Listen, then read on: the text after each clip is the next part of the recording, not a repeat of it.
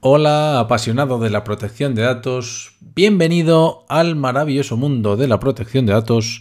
Bienvenido al quinto episodio, al quinto programa de este podcast Pasión por la protección de datos. Si recuerdas, hace dos semanas, en el último episodio, hablamos sobre el contenido que tiene que tener un contrato de encargado de tratamiento, lo que exige el Reglamento General de Protección de Datos, que tiene que contemplar como mínimo este tipo de contratos. Y también hablamos de algo que la verdad que parece que ha gustado mucho, que ha interesado mucho, como son los textos legales que tiene que tener una página web. El aviso legal, la política de privacidad, el banner y la política de cookies, eh, las cláusulas informativas para, para cada formulario y si se trata de una tienda online, pues las condiciones generales de compra. Y bien, hoy de qué vamos a hablar en este quinto programa. Bueno, ya sabes que siempre eh, hablamos eh, de dos temas, tratamos dos temas en cada episodio para que nos haga esto excesivamente largo. Primero vamos a hablar de la figura del delegado de protección de datos. Eh, veremos a ver qué es eso del delegado de protección de datos, quiénes tienen que designar un delegado de protección de datos, quién qué, o qué perfil tiene que tener, las funciones, etcétera, etcétera.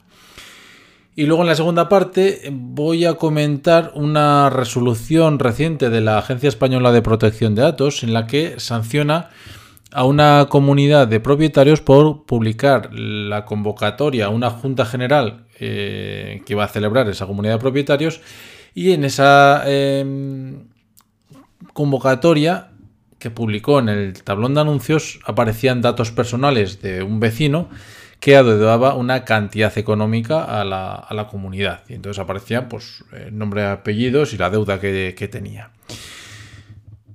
Así que nada, eh, yo creo que pinta bien este, este programa, ¿no? Vamos a meter intro y empezamos.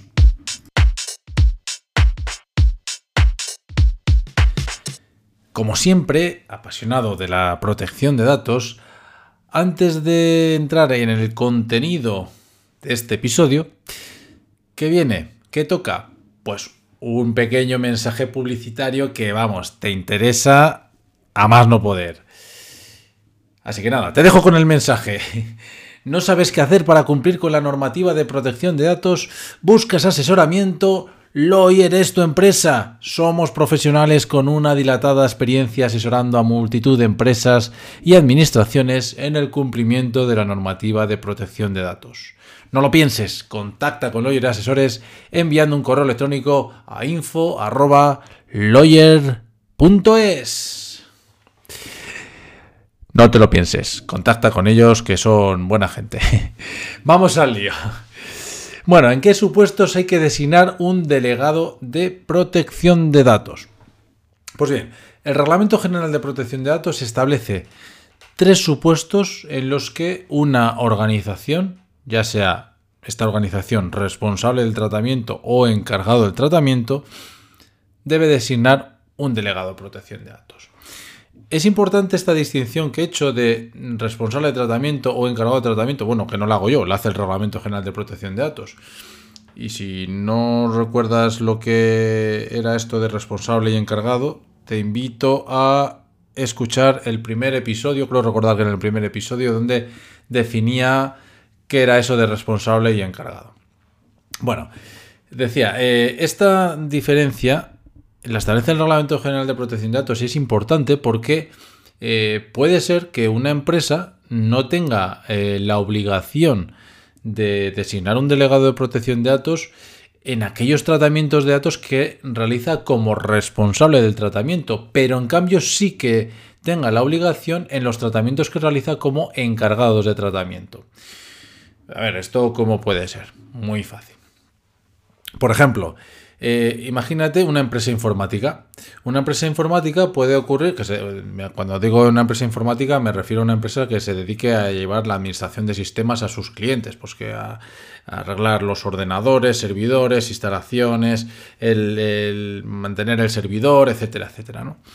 Bueno, eh, cuando actúa en los tratamientos de datos que realiza como responsable del tratamiento en relación a sus clientes, sus proveedores, sus empleados, bueno, puede ser que no tenga eh, obligación de designar un delegado de protección de datos. Pero en cambio, si para la prestación de, los servicios mm, tiene acceso a datos, pues imagínate que tiene clientes que son del ámbito de sanitario, del ámbito de la salud, y por tanto eh, accede a datos, a historias clínicas de esos pacientes, de ese, de ese cliente, ¿no? Pues eh, en, todos en esos casos, claro, además que puede ser que tenga muchos clientes y a su vez sus clientes tengan muchos clientes.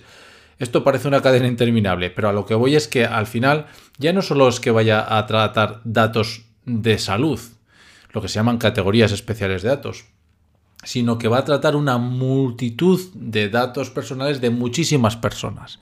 Entonces, en esa prestación de servicios que hace para sus clientes, ahí sí que puede ser que tenga la obligación de designar un delegado de protección de datos.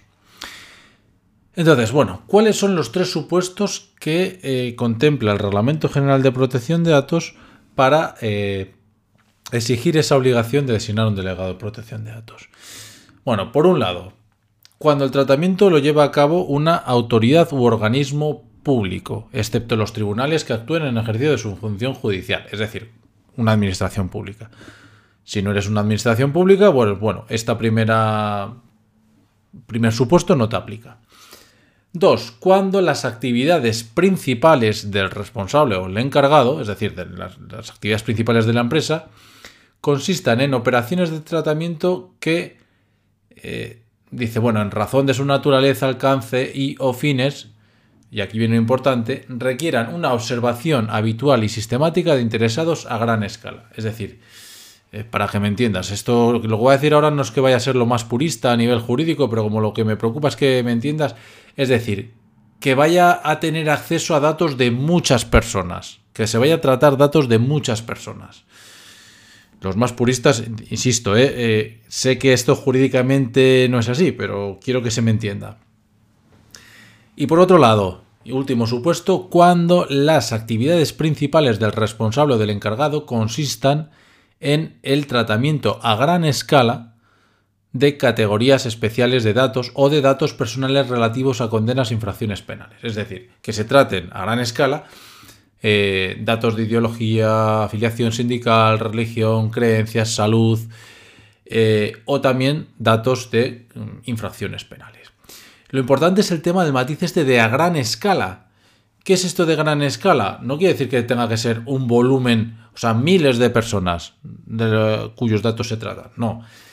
Esto, bueno, eh, hay un, hay un documento del grupo de trabajo del artículo 29. Esto del grupo de trabajo del artículo 29 es, bueno, es una...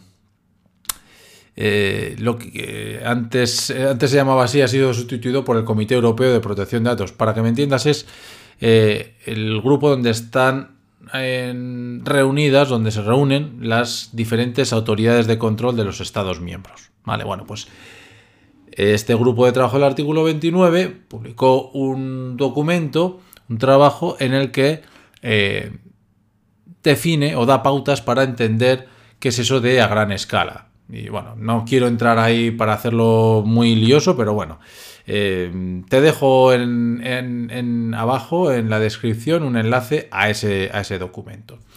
Entonces, recuerda, esos, esos tres supuestos, ¿vale? Son los que exige el reglamento.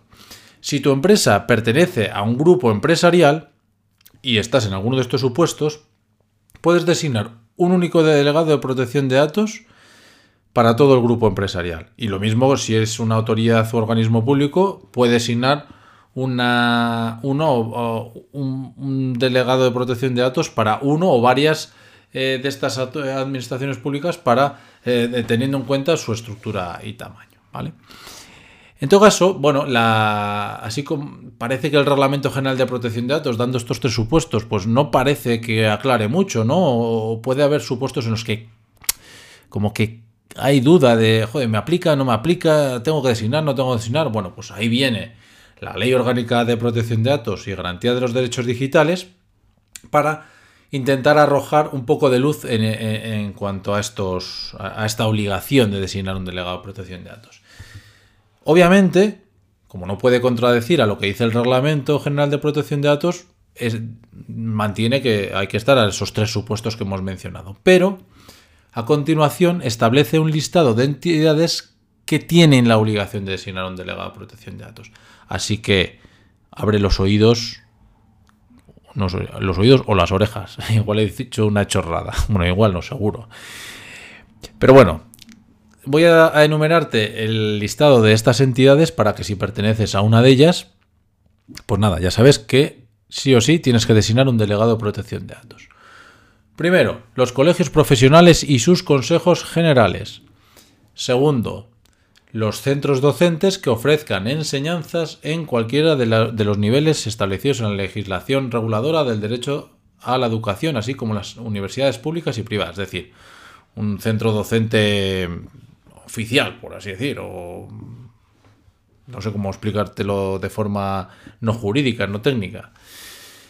Eh, las entidades que exploten redes y presten servicios de comunicaciones electrónicas conforme a lo dispuesto en su legislación específica cuando traten habitual y sistemáticamente datos personales a gran escala. Cuarto, los prestadores de servicios de la sociedad de información cuando elaboren a gran escala perfiles de los usuarios del servicio, es decir, cuando eh, se elaboren perfiles por parte de estas entidades prestadoras de servicios de la sociedad de información. Luego las entidades eh, que están incluidas, bueno, lo que dice el artículo 1 de la Ley 10 barra 2014, 26 de junio de ordenación, supervisión y solvencia de entidades de crédito, es decir, las entidades de crédito. Siguiente supuesto, los establecimientos financieros de crédito. Siguiente supuesto, entidades aseguradoras y reaseguradoras.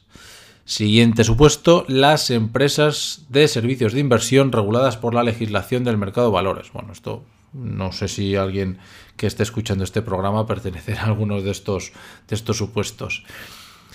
Eh, siguiente, distribuidores y comercializadores de energía eléctrica y los distribuidores y comercializadores de gas natural. Siguiente, las entidades responsables de ficheros comunes para la evaluación de la solvencia patrimonial y crédito o de los ficheros comunes para la gestión y, prevención del fraude, incluyendo a los responsables de los ficheros regulados por la legislación de prevención del blanqueo de capitales y de financiación del terrorismo. Estos, pues, por ejemplo, las NEF de turno, los ficheros de los mal llamados ficheros de morosidad, que eh, digo mal llamados porque realmente el nombre es ficheros de prestación de información sobre solvencia patrimonial, que, quiere que puede ser, bueno, pues solvencia patrimonial y crédito, que puede ser morosos o no morosos. Bueno, dicho esto, por no liarme, que seguro que no perteneces a ninguna entidad de estas. Joder, estoy, según estoy grabando este podcast, voy a hacer ahora un KitKat, tengo aquí encendido un incienso de estos, o no sé cómo se llama, que para dar olor así ambiental y esto. Me está viniendo el humo me está ahogando. Bueno, dicho esta, hecha esta, o dicho esta chorrada que acabo de decir, sigo con el listado.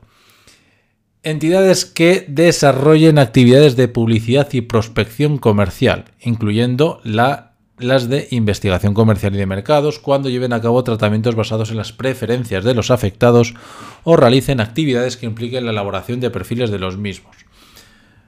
Pues, por ejemplo, puede darse el caso esto de agencias de, marketing y de comunicación cuando realicen este tipo de perfilado de, los, de, los, eh, de las personas.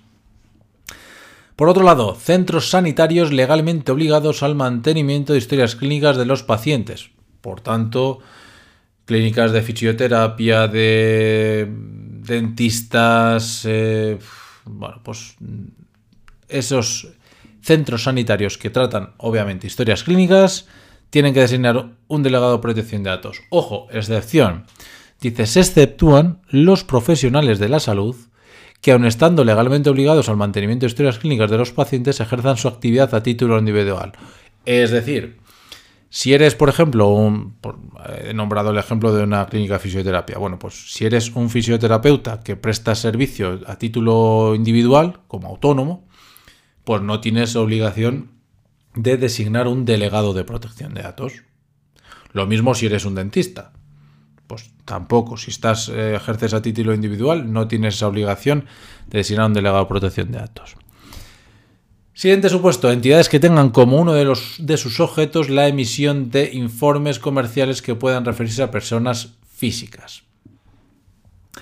Siguiente, operadores que desarrollen la actividad de juego a través de canales electrónicos, informáticos, telemáticos e interactivos conforme a la normativa regulación del juego. Bueno, pues esto no creo que tampoco, eh, si, estás escuchando este podcast, pertenezcas a alguna, algún operador de este tipo, pero bueno. Siguiente, empresas de seguridad privada. Esto sí que puede ser que haya algún, algún oyente que, algún apasionado de la protección de datos que pertenezca al ámbito de la seguridad privada. Y por último, las federaciones deportivas cuando traten datos de menores de edad. Es decir, en sí mismo las federaciones deportivas no las incluye en, este listado, salvo que traten de datos de menores de edad. En todo caso, eh, bueno, aquí termina ya el, listado de, que establece la Ley Orgánica de Protección de Datos y Garantía de los Derechos Digitales. En todo caso, cuando se designe, cuando exista esa obligación de designar un delegado de protección de datos, hay que comunicar a la autoridad de control competente, que en el ámbito privado es la Agencia Española de Protección de Datos, hay que comunicar esa designación. ¿Vale? Muy bien, dicho esto de qué empresas, qué organizaciones tienen que designar un delegado de protección de datos, vamos a lo siguiente. ¿Qué hay que tener en cuenta a la hora de seleccionar a la persona que queremos designar como delegado de protección de datos? Bueno, el reglamento define un poco qué es lo que hay que tener en cuenta. Dice, las cualidades profesionales que tengan la persona seleccionada y en particular, esto es importante, que tenga conocimientos especializados del derecho y la práctica en materia de protección de datos. ¿Esto qué quiere decir? ¿Que tiene que ser entonces un abogado o un jurista? Eh, no, error, negativo. Puede ser perfectamente eh, un informático, mm, un técnico, por englobar así en un cajón desastre, ¿no? que no tenga, eh, ¿cómo, decirlo? No se dedique a... Eh, no, tenga una licenciatura de derecho, no, no, no sea abogado, pero en cambio sí que tiene conocimientos de la normativa de protección de datos. Yo conozco a muchos compañeros, muchos colegas de profesión, esto es una tautología, ¿no? Colegas de profesión. Bueno, en todo caso, digo, decía, eh, conozco a muchos compañeros que eh, no son licenciados en Derecho eh, y son pues ingenieros, telecos, pero se dedican a la norma, a, asesorar en el ámbito de protección de datos y son muy buenos profesionales y pueden desarrollar perfectamente las funciones de delegado de protección de datos. Porque no dice que, que el delegado de protección de datos tenga que tener conocimientos de derecho o conocimientos del derecho, sino que lo especifica, lo centra a ese derecho y la práctica, es decir, porque la, teoría no te lleva a nada, eh, tenga conocimientos del derecho y la práctica de protección de datos específico de esta materia. ¿vale? Aparte, hay que tener en cuenta también para designar un delegado de protección de datos su capacidad para, para desempeñar las funciones que contempla el Reglamento General de Protección de Datos y que, y que hablaremos, por supuesto, de ellas a continuación. Vale, Dicho esto, eh, ¿hay que externalizar esta figura contratando alguna empresa externa o puede designarse algún empleado interno? Bueno, pues aquí el Reglamento General de Protección de Datos no, se pronuncia, no, no, da preferencia o no dice que tenga que ser mejor eh, interno o externo. Es decir, puedes elegir a quien quieras, a un empleado de la empresa o contratar a alguien externo. ¿Vale? Así que no dejes que, te, que nadie te engañe, ni que si te va alguna empresa vendiendo protección de datos y tal, no, que no te engañen diciendo, no, no, que tienes obligación de, contratar a una empresa externa, no puede ser a un trabajador propio. Digo esto porque parece una chorrada, pero no lo es. Ya me, yo me he encontrado a, unas cuantas empresas que, me han dicho, dice, ah, pues nos dijeron que tenía que ser externo, que no podía ser interno. Nada, que no te engañen. Eh, vale, entonces, ¿qué es mejor? ¿Que sea externo o que sea interno? Pues bueno, mm, las dos opciones son buenas y no es una mejor necesariamente que otra. una, ambas tienen su parte buena y su parte menos buena. Si es interno, pues claro, tiene una mayor visión, mayor conocimiento de la organización. En cambio, si es externo, pues digamos que tiene una visión externa y por tanto, digamos, eh, menos condicionada o más objetiva, por así decir, ¿no? Bueno, es valorar, es valorar yo creo que el perfil de, la persona que se vaya a, contratar, ¿no? O a designar, mejor dicho, para eh, desarrollar estas, estas funciones. Y antes, cuando decía de, que tiene que tener conocimientos especializados del derecho y la práctica en materia de protección de datos, si es interno, si es un empleado interno, no vale con que, ah, bueno, pues le doy un cursillo de protección de datos y, ya está. No, no. Tiene que tener conocimientos especializados. Y especializados quiere decir que tenga conocimientos sólidos en protección de datos.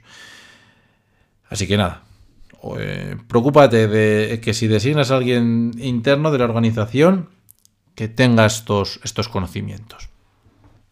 Por otro lado, vamos a hablar de la posición del delegado de protección de datos. Y aquí el Reglamento General de Protección de Datos nos dice que el DPO, el delegado de protección, bueno, yo digo DPO, que es son las eh, siglas de Data Privacy Officer, que como hablaba esta semana con una con mi compañera Elena, eh, esto de los de los eh, anglicismos nos está nos está matando. Hoy en día oyes nombres de cargos y no, no se entiende. El CFO, CEO. Yo muchas veces voy a una reunión cuando me dicen eh, el cargo de, una, de, una, persona con la que me va a reunir, me quedo así con cara de póker y digo, hostia, no sé qué cargo tendrá esto, porque me lo dicen en inglés así como Chief Executive Officer, no sé qué, no sé cuánto, Facility Management, no sé. Bueno, en fin, sin más, una idea de olla como otra cualquiera. En fin, decía, DPO, pues fíjate, yo dentro de la chorrada, pues yo en lugar de DPD digo DPO. Bueno, pues, en fin, volvamos al tema que, nos ocupa. El DPO debe participar en todas las cuestiones relativas a la protección de datos personales.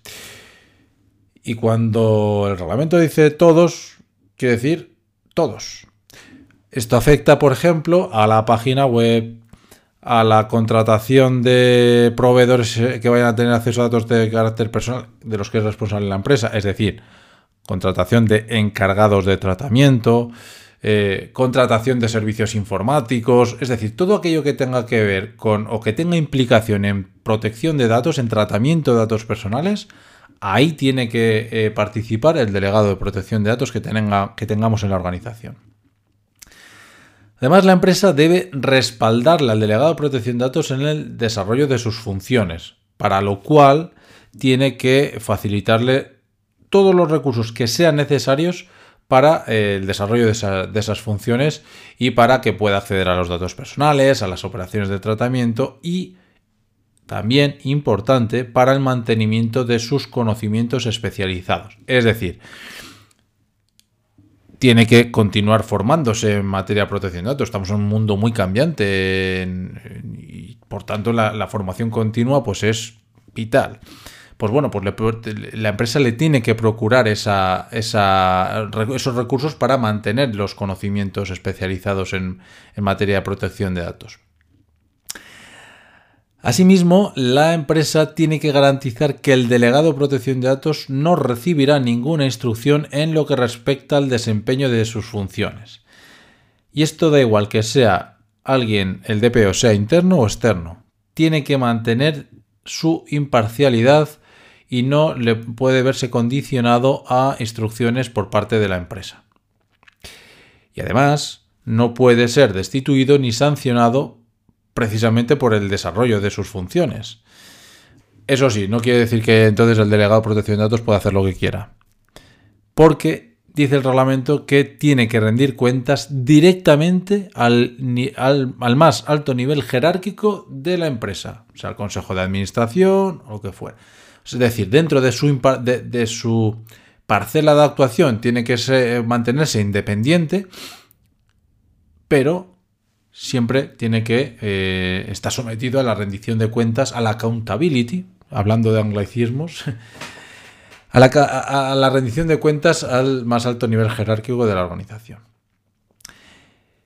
Cualquier persona tiene que poder contactar directamente con el delegado de protección de datos, obviamente en aquello que tenga que ver con tratamiento de sus datos personales y al ejercicio de sus derechos de protección de datos.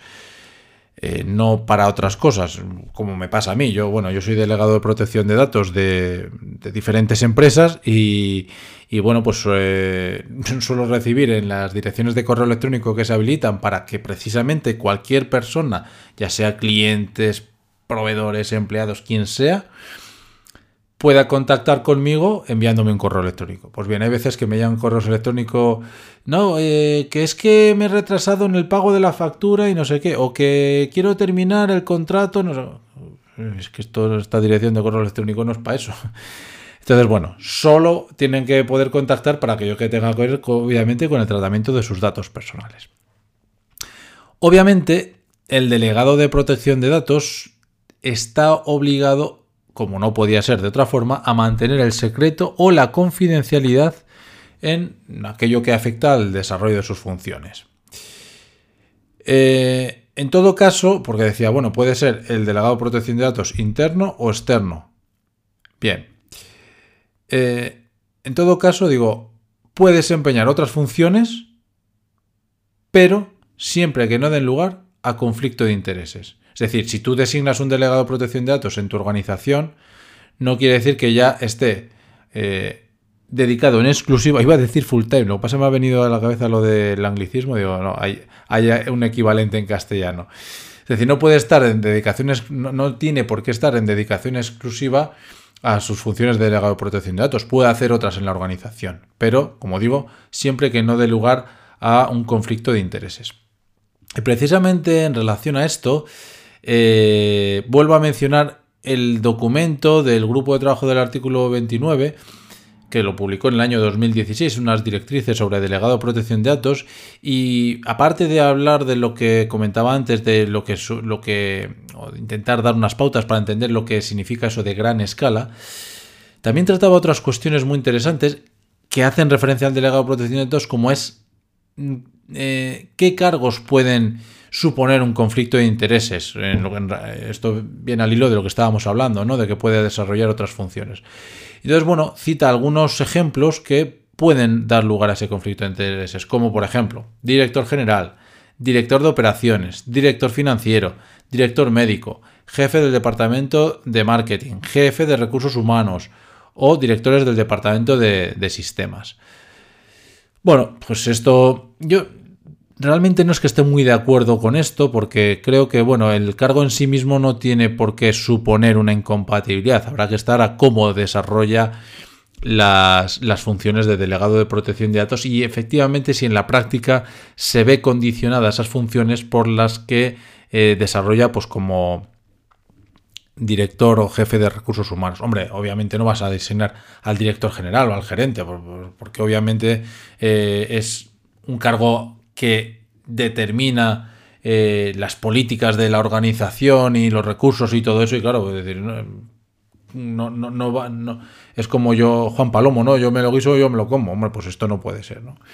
Pero bueno, otras funciones, otras, otros cargos yo creo que es que podrían desarrollarlo. Bueno, en todo caso, como decía antes, dejo abajo un enlace donde puedes ver ese, este documento. Pues bien, ¿cuáles son las funciones del delegado de protección de datos?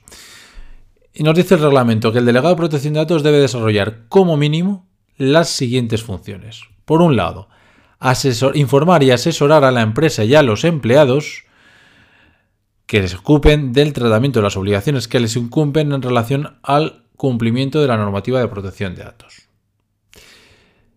Segundo, supervisar el cumplimiento de la normativa de protección de datos y de las políticas de la empresa en este ámbito incluida la asignación de responsabilidades, concienciación, formación del personal y las auditorías correspondientes. Es importante el tema de la formación. Ya hablaremos en algún, en algún podcast del tema de la formación sobre protección de datos en las empresas porque tiene, tiene miga. Y además, esto me gusta ser siempre claro porque hay malas prácticas por parte de, algunas eh, empresas que se dedican a vender protección de datos que desprestigian al sector y bueno, pues bueno, esto hablaremos largo y tendido. Siguiente función que tiene que desarrollar también, ofrecer el asesoramiento que se le solicite sobre las evaluaciones de impacto relativas a la protección de datos y supervisar su aplicación. Ya hablaremos también en un podcast de qué eso de la evaluación de impacto, que todavía no lo hemos, no lo hemos tratado. Hablaremos del análisis de riesgos y de la evaluación de impacto. También cooperar con la autoridad de control competente. De hecho, eh, la siguiente función es actuar como punto de contacto de la autoridad de control para cuestiones relativas al tratamiento y realizar consultas en su caso sobre cualquier otro asunto. Y decía, de hecho, eh, puede ocurrir que la Agencia Española de Protección de Datos o la autoridad de control, mejor dicho, porque en el ámbito público no tiene por qué ser esta la autoridad de control. Entonces, puede ser que la autoridad de control eh, antes de incoar un procedimiento sancionador, contacte con el delegado de protección de datos de la organización para que realice alegaciones pues, y pueda eh, alegar pues lo que considere oportuno y ahí puede ser que incluso se pare y no se continúe el procedimiento, ¿vale? Así que es importante, no cabe la menor duda, las funciones y la figura del delegado de protección de datos. Como ves, tiene, tiene su miga esto de, la elección de la persona o, la empresa, porque puede, de hecho la ley orgánica de protección de datos dice que puede ser una empresa quien se designe como delegado de protección de datos. Entonces eso, decía que tiene, tiene miga este, este, el tema este de la selección, de a quién seleccionamos para eh, que sea nuestro delegado de protección de datos. Pero si tienes obligación de designarlo, hazlo mi recomendación es que lo hagas y que elijas a un buen profesional que te aporte unas garantías mínimas y una profesionalidad y que, y que no me malgastes el dinero si contratas a alguien externo. Contrata a profesionales o a empresas serias. Eh, estamos hablando de que se asumen responsabilidades, de que tiene, requiere el desarrollo de funciones de delegado de protección de datos, requiere una inversión importante de tiempo y si te lo van a, vender los servicios por 200 euros al año, no te van a dar un buen servicio. Créeme. No te digo que me contrates a mí, obviamente. El anuncio que tenía que hacer antes ya se ha, ya se ha hecho. Digo que contrates a profesionales. Eh, para esto, bueno, eh, hay pueden tener una certificación que hay de, delegado de protección de datos, que no es obligatoria, ojo, y de hecho ya te digo, yo no tengo esa certificación, ni creo que me la vaya a sacar, pero eso ya es una cuestión personal. Mm, pero en todo caso, sí que eh, la normativa dice que, bueno, pues eh, puede suponer, esas certificaciones pueden suponer, bueno, pues un indicio, una garantía de que ese delega, esa persona o ese profesional tiene esos conocimientos eh, especializados de derecho a la protección de datos y que puede ejercer de forma correcta como delegado de protección de datos. Pero no es la única, porque habrá que ver el perfil que tiene. Si es licenciado en derecho o en o no derecho, pero se dedica desde hace años a eh, prestar asesoramiento en materia de protección de datos, es decir, tiene experiencia en materia de protección de datos, tiene formación específica, como puede ser no ya solo el tema de la certificación, sino másters, etcétera, etcétera. Pues bueno, pues eso también puede ser eh, algo que nos ayude a, considerar que nos ofrece garantías respecto a la cualificación de ese profesional. Si designas a un empleado interno para ser tu DPO, que sea alguien que cumpla ese perfil y los requisitos que hemos comentado. No, no cubras expediente porque lo que creas es que lo que esperes o lo que esperas que te vaya a salir barato te puede salir caro. Así que nada. En todo caso, si tienes cualquier duda, deja, deja comentario abajo y obviamente yo encantado de responderlo. Por cierto, que eh, esto es... Eh, depende en qué plataforma estés escuchando este podcast, igual no ves comentarios. O sea, si lo escuchas por Anchor directamente, igual no te sale comentarios, pero si escuchas por Spotify, iBox, eh, Apple Podcast o lo que fuera, ahí no vas a tener ningún problema para, ponerlos y para darle al like y seguir y todo eso. O sea que nada, eh, te animo a que, a que sigas. Bueno, que nos estamos alargando con esta primera parte. Vamos a la siguiente.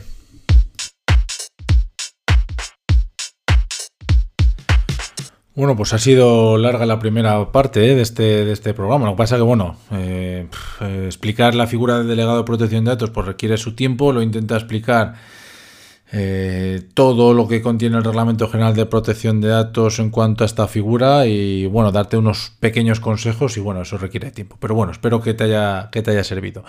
Vamos con el tema de que, comentaba al inicio de la sanción de la Agencia Española de Protección de Datos a una comunidad de propietarios. Te dejo el enlace abajo eh, para que puedas ver la, la resolución. Es la, resolución al procedimiento número PS barra 00143 barra 2020.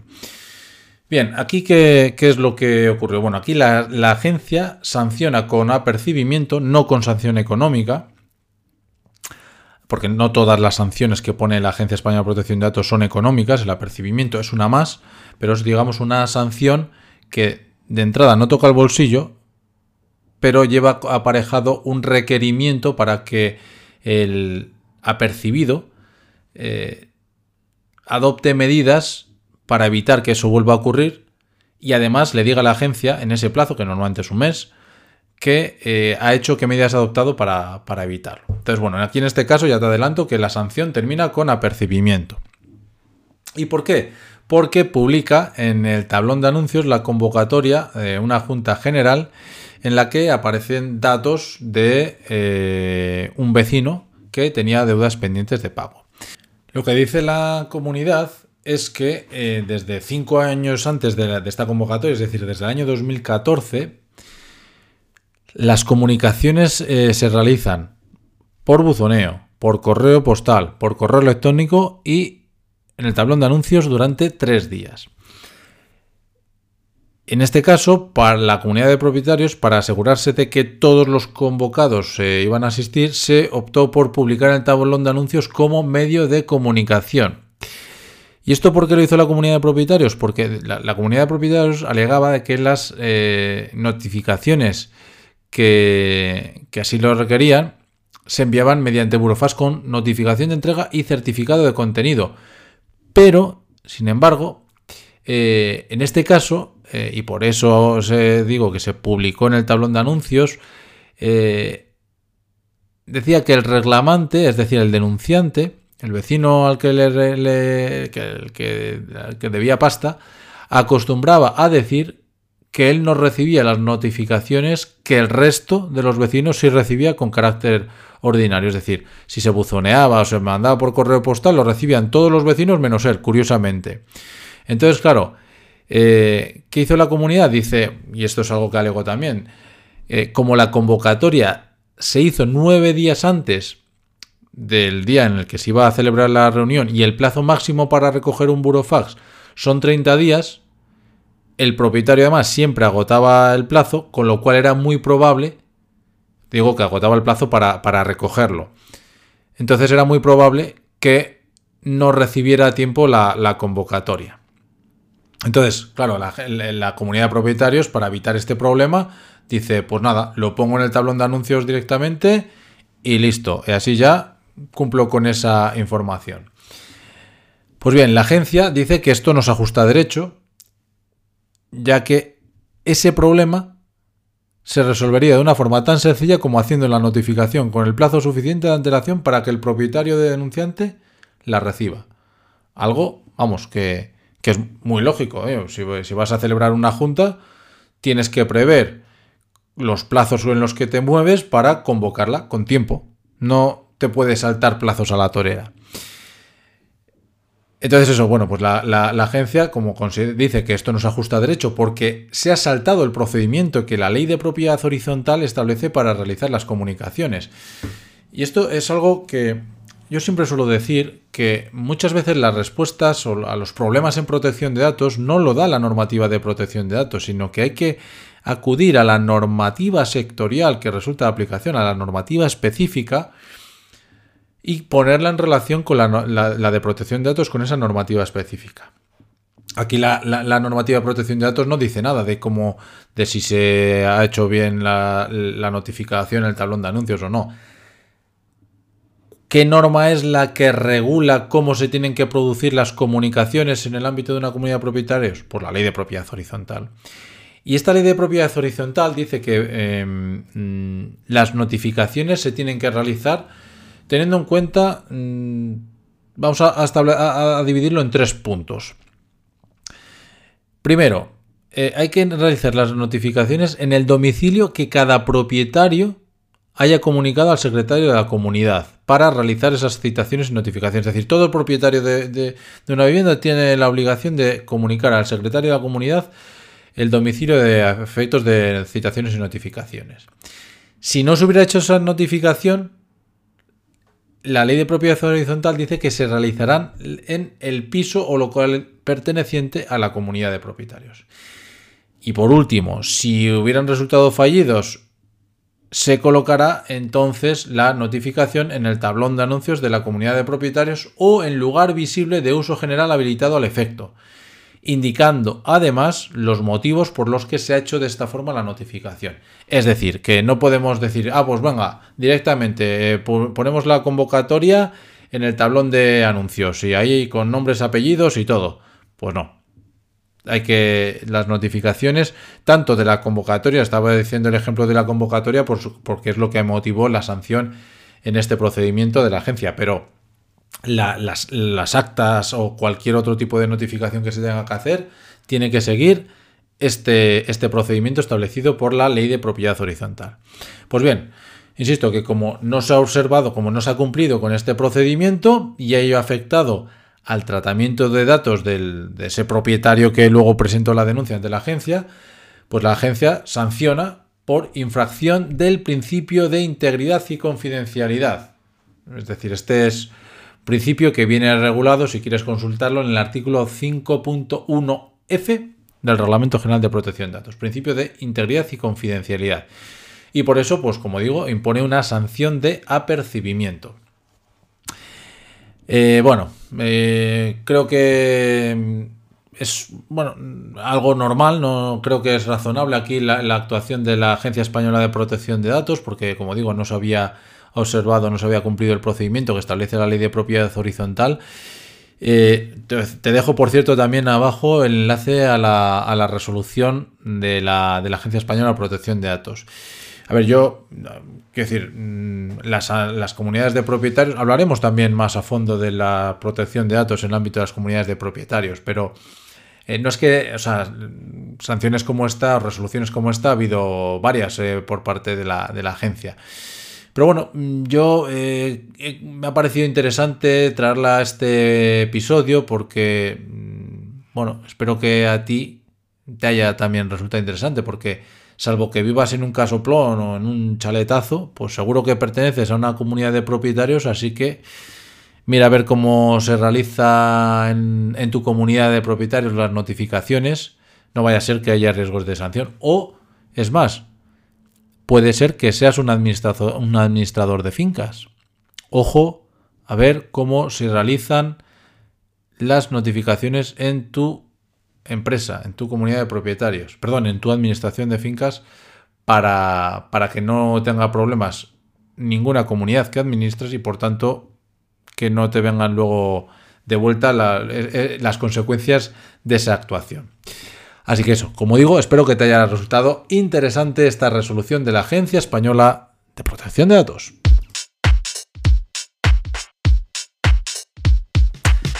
Pues apasionado de la protección de datos, esto es todo lo que te quería contar hoy, que ya es, ¿eh? yo creo que ah, no es el tiempo que llevaré de, programa, pero creo que hoy va a ser el más largo de, todos los que hemos hecho hasta ahora. Pero bueno, espero que, que te haya gustado, muchas gracias por haber compartido estos minutos conmigo y haber, haberme permitido hablarte de, de algo que me apasiona como es la protección de datos. Si te ha gustado, pues como siempre digo, te agradecería que me lo dijeras en comentarios y donde puedes dejar también tus dudas, sugerencias de contenidos para futuros programas. También te agradecería que le des al botón de seguirme para que, pues eso, y que compartas estos, estos programas para que entre todos podamos hacer más grande esta comunidad de apasionados de la protección de datos. Así que nada, ya no tengo nada más que decirte, que ya por hoy es bastante. Nos vemos dentro de 15 días en el siguiente programa. Hasta entonces, apasionado de la protección de datos. Hasta luego.